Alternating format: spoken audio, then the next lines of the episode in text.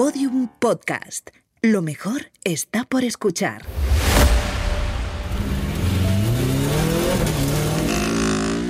Edward Nikolaev a 33 segundos. Dakar Rally is one of the most dangerous races in the world. Corta y este vehículo, el de Federico Villagra, en la tercera. Los camiones hoy desarrollaron una especial diferenciada, 199 kilómetros. Y es momento ahora de hablar de Rally Dakar porque se ha desarrollado una nueva etapa, la cuarta. Manu Andújar, ganador del Dakar. En tan solo unas horas, estos serán los sonidos que se escucharán en el SICAM a las orillas del Mar Rojo, en la salida del Dakar 2023. Cuarta ocasión en la que el rally más duro del mundo se celebra en Arabia Saudí y que reunirá a casi 400 pilotos y copilotos de coches, camiones, motos, quads, side by side y clásicos. Una edición de 14 etapas y más de 8.500 kilómetros entre especiales y enlaces que pretende ser una de las más largas y duras de los últimos años del rally. Pero, ¿qué hay antes de llegar a todo esto? Pues hay otros sonidos. Los sonidos de los lápices de los ingenieros que dibujan por primera vez un prototipo nuevo de coche. Las llamadas insistentes de los pilotos amateurs que buscan financiación para correr su primer rally. Los pilotos que junto a sus entrenadores personales se ponen en forma. Las últimas modificaciones al vehículo antes de que suba al barco que desde Marsella lo llevará a Arabia Saudí. O lo que es lo mismo, y como dicen muchos de los propios participantes, correr el Dakar antes de llegar a Dakar. Hola Fernando Alves. Hola, ¿qué tal, Ponseti? Bueno, en este episodio conoceremos cómo se prepara un Dakar. Desde los inicios, desde el diseño de un prototipo de un coche hasta su puesta en marcha en las dunas, conociendo cómo es el día a día previo de los pilotos, de sus familias, de los equipos. Y también, Fernando, cómo ha cambiado todo en estos últimos años. Esto es el Dakar, la prueba automovilística más dura del mundo. Road to Dakar 2023, un podcast de Audi. Episodio 3. El Dakar antes del Dakar. Y todo empieza, como hemos escuchado, con unos esbozos a lápiz. Esbozos que después serán planos, que se transformarán en piezas y que articularán por completo un coche. En el caso de Joan Navarro, ingeniero, articulan el Audi RSQ e-tron que este año pilotará Carlos Sainz, Stefan Peter Hansel y Matías Ekstrom por el desierto de Arabia Saudí. Hola Joan, ¿qué tal estás? Hola, buenas tardes. Muy bien. Contento Gracias por acompañarnos. Oye, mira, queríamos dedicar un episodio a hablar de la preparación antes de correr el rally más uh, duro del mundo. Eh, vamos a ver, ¿cuántos meses de trabajo te lleva, por ejemplo, preparar el Audi RSQ e-tron para un Dakar como el de este año, del 2023? Pues, a ver, empezamos ya directamente en febrero. O sea, realmente después del Dakar hacemos un poco de vacaciones como para recuperarnos, pero la primera semana de febrero ya es cuando empieza la preparación para el siguiente Dakar. O sea que en total son casi 11 meses. Oye, ¿y un coche de estas características tiene qué eh, para participar al Dakar? O sea, ¿cómo piensas que tiene que ser ese coche? Bueno, ahora una vez, eh, después del primer año siempre es un poco más fácil o menos complicado, digamos, porque ya tienes una base. Entonces ya realmente después del Dakar se hace como reuniones y se decide pues los puntos que se tienen que mejorar, donde realmente tenemos problemas y donde podemos mejorar. Así que después del primer año es un poco más fácil atacar para el siguiente año. ¿Qué tal, Joan? Soy Fernando. Oye, una cosa que te quería preguntar, a grandes rasgos y sin entrar en muchos tecnicismos, ¿Cuáles son las fases de creación y construcción de un vehículo como este Audi RSQ e-tron? Vale, bueno, pues las fases, primero todo empieza como con, un, eh, lo que se llama el debrief del Dakar, ¿vale? Es donde realmente el, el report que hacemos del Dakar, donde se exponen los problemas, se exponen los comentarios de tanto de ingenieros, mecánicos, pilotos, allí es donde se pone todo sobre la mesa y las cosas a mejorar. Este es el punto de partida, allí es donde se, lista todos los problemas y después eh, se deciden los prioritarios, que son los que empezamos a trabajar primero. Y hay una fase de brainstorming que se llama, que es de entre todos exponemos las ideas, ¿no? De, de, para cada problema qué es lo que podemos hacer. Ese es el brainstorming. Después está la fase de diseño, que es donde lo pensamos y lo dibujamos todo en ordenador. Después está la, la, fase de validación, pero no en el coche, sino por simulación, ¿vale? Que se calcula todo, a ver si aguanta, si no aguanta. después la parte de fabricación, montaje en el coche y por último validación en test o carreras. Así que son varias fases. Oye, y, te va a sonar un poco raro esto, pero ¿cómo funciona? Porque estamos hablando de tecnología eléctrica en mitad del desierto. Sí, la verdad es que ese es muy innovador, ¿no? Es lo, lo, nunca visto, porque todos sabemos que la, es una tecnología nueva y aparte en el desierto con temperaturas extremas, que es lo que todo el mundo sabe que hace daño sobre todo a las baterías, ¿no? Y a los motores eléctricos, así que sí, es un challenge aún más grande por esto, ¿no? Porque llevamos esta tecnología al límite en temperaturas y condiciones extremas. Nosotros lo habíamos comentado en el primer episodio con Carlos Sainz, pero te lo preguntamos ahora a ti. ¿Qué relación se establece entre los integrantes del coche, el propio coche, el equipo de ingenieros y mecánicos? Bueno, al final pues eh, tienen que trabajar un equipo como Audi, por ejemplo, que es un equipo muy grande, eh, donde hay mucha gente, muchos especialistas sobre todo, realmente es, es un engranaje muy complejo, ¿no? Eh, entonces es, complicado y ahí es donde al final tenemos que trabajar todos en equipo porque a diferencia de otro equipo pequeño con una tecnología más simple, aquí realmente necesitamos todo, todo el manpower, digamos, para la gente experta. Entonces, al final, pues eh, son muchas horas las que pasamos juntos y tenemos que trabajar todos bien para que todo el engranaje funcione. Si no, si falla una pieza, se, no funciona el equipo. Jolín, eh, y oye, eh, una duda, ¿qué es lo más complicado? Y también quizá lo más, lo más sencillo, ¿no? Cuando se preparan coches para, para tipos que son leyendas como Carlos Sainz. Bueno, lo más complicado, casi todo. Sencillo no se me ocurre nada.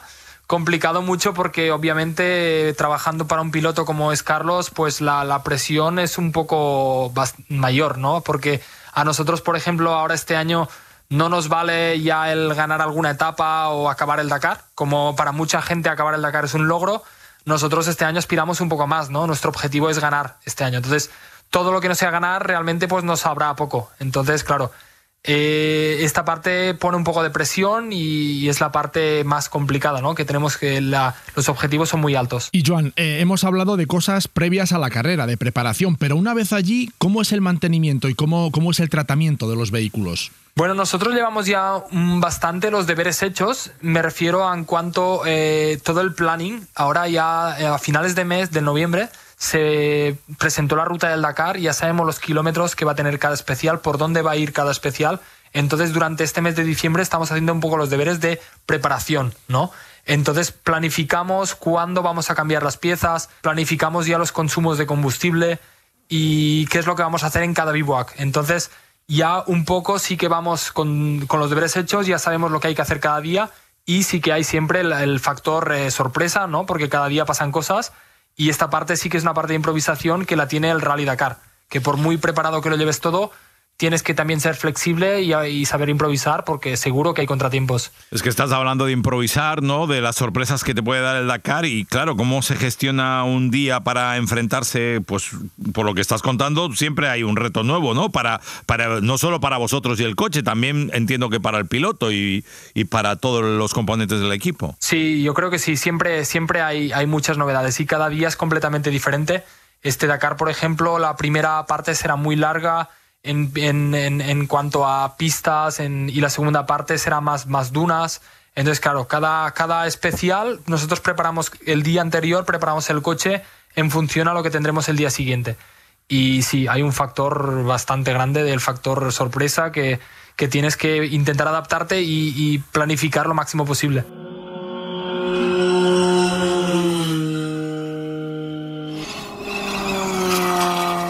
Joan, a mi modo de ver, tú eres un ingeniero muy joven, aunque tienes ya bastante experiencia. Si no me equivoco, tienes 36 años y ya has pasado por, bueno, pues por categorías como el Mundial de Turismos, el Mundial de Rallys, la Fórmula 1. Pero, ¿a ti qué te parece que tiene de especial el Dakar? Pues sí, así es. De hecho, este va a ser mi décimo Dakar, el que voy a hacer. Y va a ser el quinto que voy a hacer con Carlos, como su ingeniero jefe. Y para mí es esto, ¿no? Justamente lo que estaba describiendo. Me gusta la parte esta que tiene de aventura que hoy en día pues es muy, muy complicado, ¿no? Todo, todo mucho motorsport eh, va todo por simulaciones, todos los pilotos los ves entrenando muchas horas en simulador y ya que sea en carrera de Fórmula 1, de, de, de, MotoGP, de incluso de, de, cualquier cosa de circuitos. Y la parte de Dakar tiene esta parte de improvisación que es para el piloto un, un challenge y sobre todo para nosotros también, ¿no? Porque realmente no te aburres, no hay nada siempre hay alguna sorpresa que, que, tienes que adaptarte y es lo que lo hace interesante, ¿no? Que cada día es diferente y no es nada predecible. Entonces esta parte es la que más me gusta del Dakar, por eso después de haber pasado por muchas disciplinas, realmente me quedo en esta, porque es, es esto, es interesante y tiene factor sorpresa que siempre te sorprende. Oye, eh, lo decías hace un rato, este año vais a ganar, ¿no? Em, claro, si yo ahora te digo, oye, ¿qué esperas del Dakar 2023? Me vas a decir ganar, pero, pero eso es algo real, o sea, ¿veis después de todo el trabajo que se ha hecho que podéis ganar en este 2023 o no? A ver, es, complicado, ¿no? Porque yo creo que vamos muy bien preparados nosotros. Hicimos la carrera de Marruecos como preparación, que el año pasado, por ejemplo, nos hizo falta hacer alguna carrera. Fuimos al Dakar sin haber hecho ninguna y pues realmente pecamos un poco de novatos en el coche, ¿no? Así que el año pasado nos pasó, este año vamos muy preparados. Eh, tanto el coche como el equipo, los pilotos también, haciendo Marruecos hace un mes y medio que estábamos en Marruecos pero claro, obviamente es muy complicado porque encima también tenemos un coche que aparte, siendo la tecnología más innovadora y más nueva como es, pues estamos un pelín en desventaja en cuanto al reglamento con los demás, ¿no? Siendo más pesados, por ejemplo. Y aparte de esto es que, como decimos, al final son 5.000 kilómetros cronometrados, puedes hacer 4.999 bien y solo en uno que, que, te falle algo o que realmente... Entonces, esto te puede eh, de, inclinar la, balanza para otro lado, ¿sabes? Entonces, complicado, pero a ver, yo creo que estamos preparados y somos realistas, creo que sí, que, podemos luchar por ello. Eh, Sainz y Audi entonces son los ganadores? Yo sí, y yo voto por ellos. Yo pondría todo all-in en ellos. Muy bien. Muy bien. Joan, un abrazo enorme. Gracias por compartir un rato con nosotros. Gracias, Joan. Muchas gracias a vosotros. Un placer. luego. Chao, chao.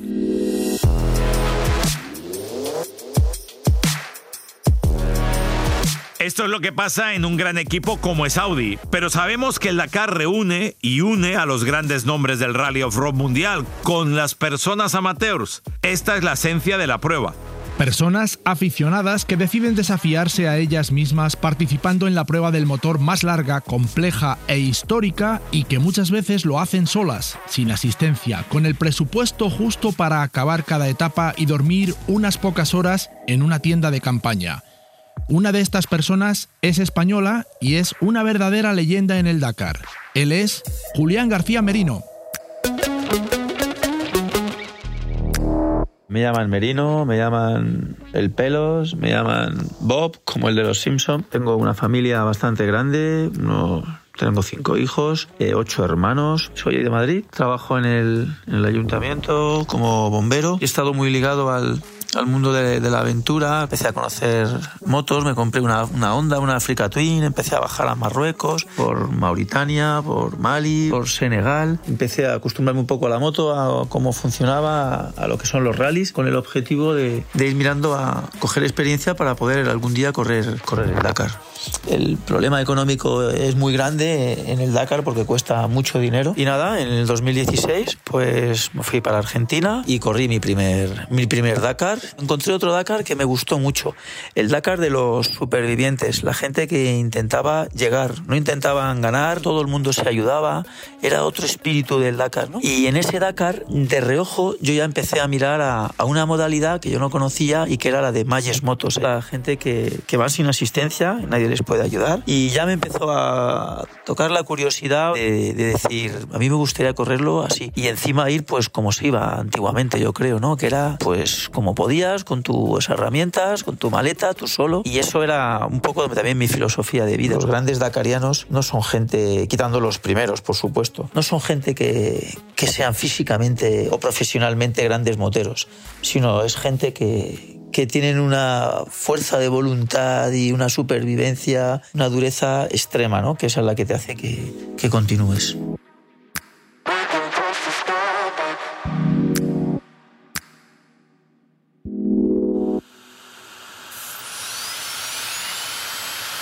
No os asustéis, seguimos hablando del Dakar, pero en este caso nos hemos desplazado a una clínica dental.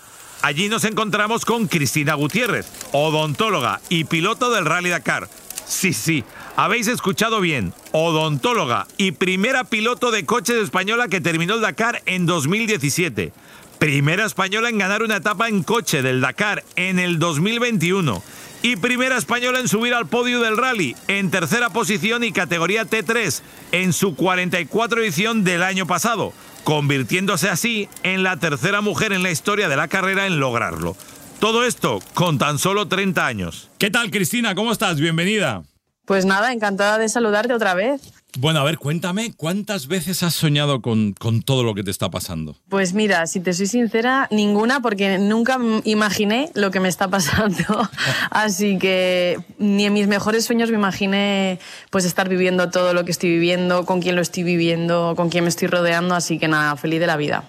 La vida te ha cambiado mucho, sin ninguna duda. Em, yo creo que toda la experiencia que vas adquiriendo, porque eres como una pequeña esponjita de ir con superpilotos, te está sumando. Pero claro, para hablar del presente es necesario hablar del pasado. ¿Tú cuándo empiezas a pilotar? ¿A pilotar? ¿Con qué edad? a ver, a conducir empiezo muy pequeñita. Con cuatro años ya empecé a manejarme con las motos y todo esto, pero realmente la competición, hasta que no me saqué el carnet de conducir, o sea, a los 18 años, no empecé a competir en el Campeonato de España. Y esto ya fue hace unos cuantos, unos 13 o 14 años. Ya, ya he perdido la cuenta, que me estoy haciendo mayor. Hola Cristina, soy Fernando. Oye, yo quería saber, tu primer rally lo, lo, corriste, si no me equivoco, en 2010, ahí en Burgos, en tu ciudad, y con tu hermano mayor como copiloto.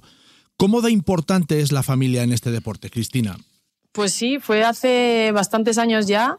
Eh, fue en Burgos porque justo coincidía que el Campeonato de España pasaba por allí. Y fue todo, como dices, con, muy familiar porque al final todo esto era para probar. Incluso las carreras iban a ser, pues mira, la primera yo de piloto, la segunda mi hermano de piloto y yo de copiloto. Nos íbamos a ir cambiando. Pero claro, cuando yo probé eso, ya dije que yo ya no me movía del asiento del piloto. Y mi hermano se tuvo que, que aguantar un poco en ese sentido y, y se mantuvo de copiloto. Como dices, la familia para mí ha sido básica desde el inicio porque primero me lo ha transmitido todo mi padre. Es verdad que él no corría, pero sí que la pasión pues me la, me la transmitió.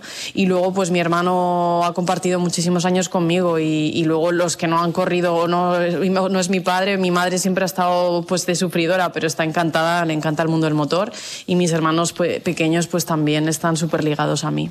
Oye, ¿y lo de la odontología? Cuéntame, porque claro, es la sensación de aquella de que, sí, sí, cariño, puedes correr, pero tienes que estudiar algo para ganarte la vida. No sé si es así o, nada que ver, o a lo mejor es otra de tus grandes pasiones. O sea, fue, fue así un poco porque es verdad que cuando me metí en el mundo este, o sea, era muy difícil que llegara a un punto en el que, en el que poderme dedicar, ¿no? Porque siempre como que ves el mundo del motor muy lejano y bueno, ves situaciones y dices, joder, si es que están toda la vida buscándose la vida. Incluso es muy difícil vivir la situación que estoy viviendo yo ahora.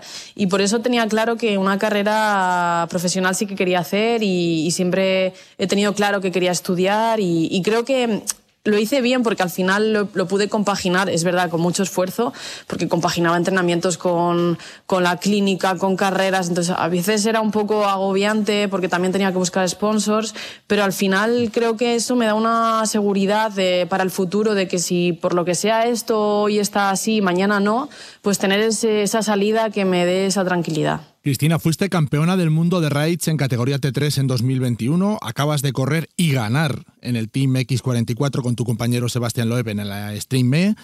Eh, y has ganado un sinfín más de títulos y cosas en el Dakar. ¿Cómo se prepara una piloto como tú durante toda la temporada? Me refiero no solo al pilotaje, sino al, aspecto físico, alimentación, descanso. Pues es eh, muy importante lo que estás diciendo, porque es verdad que siempre he buscado competir mucho, porque obviamente un piloto tiene que correr y cuantos más kilómetros corra, pues mejor. Pero luego está la otra parte, que es la parte física, mental y de alimentación. Al final son, yo no lo separaría. Un pack y es un poco hablar de la salud, ¿no? Salud mental, salud física. Y, al final he puesto mucho, mucho interés y mucho empeño porque también cambié mi forma de alimentación y, como que te mejora la calidad de vida, eh, te hace estar, sentirte mejor. Entonces, bueno, el sentirte mejor también eh, va ligado a, mejorar tu rendimiento deportivo. También el descanso, como dices, es súper importante porque al final eh, hay que respetar esas horas de sueño.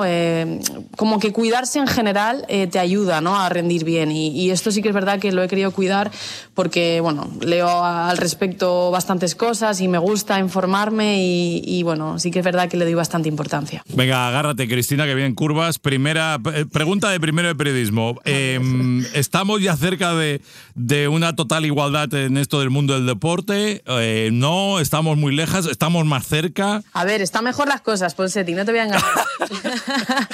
pero, pero es verdad que, que queda trabajo porque bueno, ahora que estoy viviendo otra época de mi vida ya un poco más en la alta competición, sí que es verdad que mm, al principio como que costaba entender que una mujer pudiese competir de tú a tú, ¿no? Eh. Ah, pero tú has hecho esos tiempos o, o son Claro. reales o eso es mentira. Entonces, bueno, ese tipo de comentarios, pues por desgracia existe y, y, bueno, pues es cuestión de tiempo el- la educación. Al final yo siempre pongo mucho interés en la educación, en los niños, en el futuro y bueno, pues supongo que conforme nos vayan viendo pues derribar esas pequeñas barreras, pues Claro.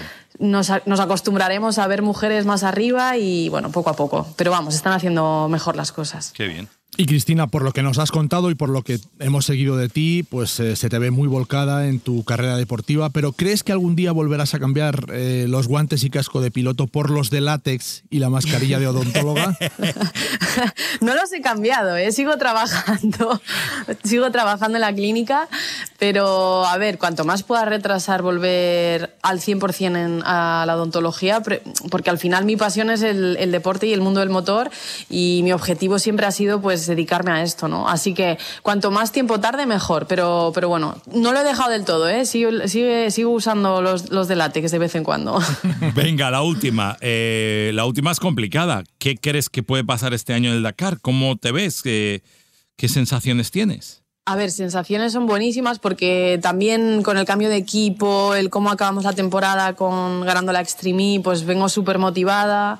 Eh, el equipo al que vamos, que es Canam, pues eh, ha demostrado siempre eh, muchísima fiabilidad y creo que es básico para un Dakar. Así que creo que va a ser un año precioso y, y también muy competido, ¿eh? porque hay muchos gallos en, en la misma categoría y, y va a costar, pero vamos, vamos a darlo todo, a ver qué sale. ¿Te atreves a decir un resultado o no?